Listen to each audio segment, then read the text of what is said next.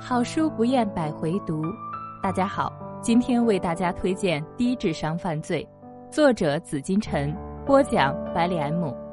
本期素材来自豆瓣读书，本节目由手艺人工作室出品。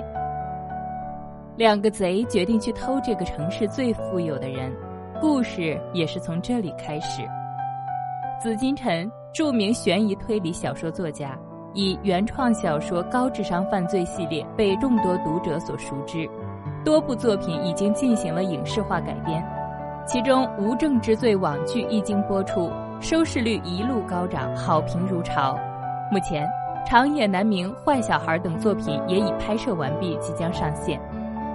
紫金陈非常擅长为笔下的故事设局，逻辑缜密，环环相扣，情节悬念迭起，想象力超群。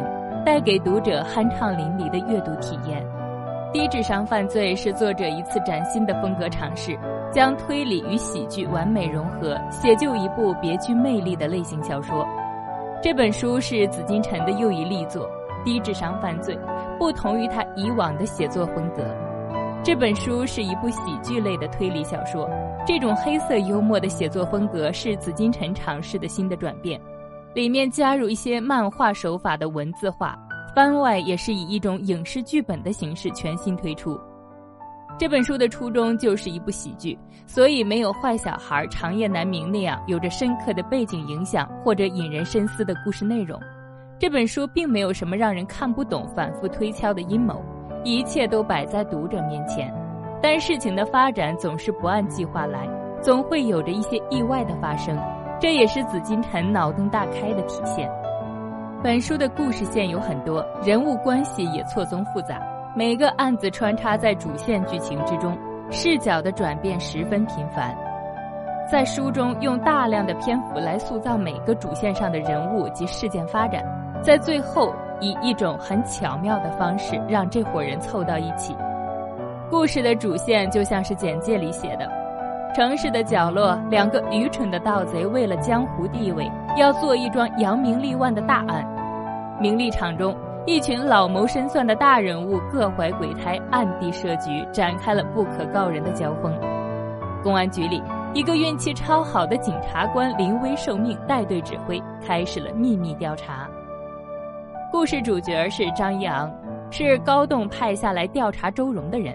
这个人可能没什么本事。但就是运气好，用高栋的话说，破案全靠猜。但也是这份运气，让他次次都能抓住凶手。由于叶剑的死，让张扬抓捕了李峰，同时注意到周琦。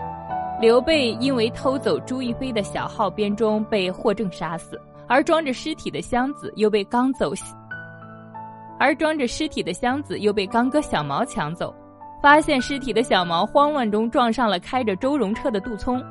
而急于将尸体脱手的刚哥小毛，又将行李箱和方超留职的装有从周荣那里勒索过来的现金的行李箱进行调包，种种的阴差阳错让各方势力联系在一起，莫名其妙又荒诞好笑。最后，张扬凭借他过人的运气，在完全偏离了正确方向的推理后，成功的抓住类凶手，最后用一种神操作的审讯手法让凶手认罪。整篇故事中还有其他案件，最后都是以一种很巧合的方式让张扬结案，也有一些让人印象深刻的配角。腰间突出的张法医在嫌疑人怀疑诊错死亡时间时，拿着刀要砍嫌疑人；总是关键时刻掉链子的宋兴，忠心耿耿但各种找错人的杀手霍正，一心想要参与破案的新人警察李倩。这些人物的塑造让这本书更加增色。如果这本书可以拍成网剧，一定会很有意思。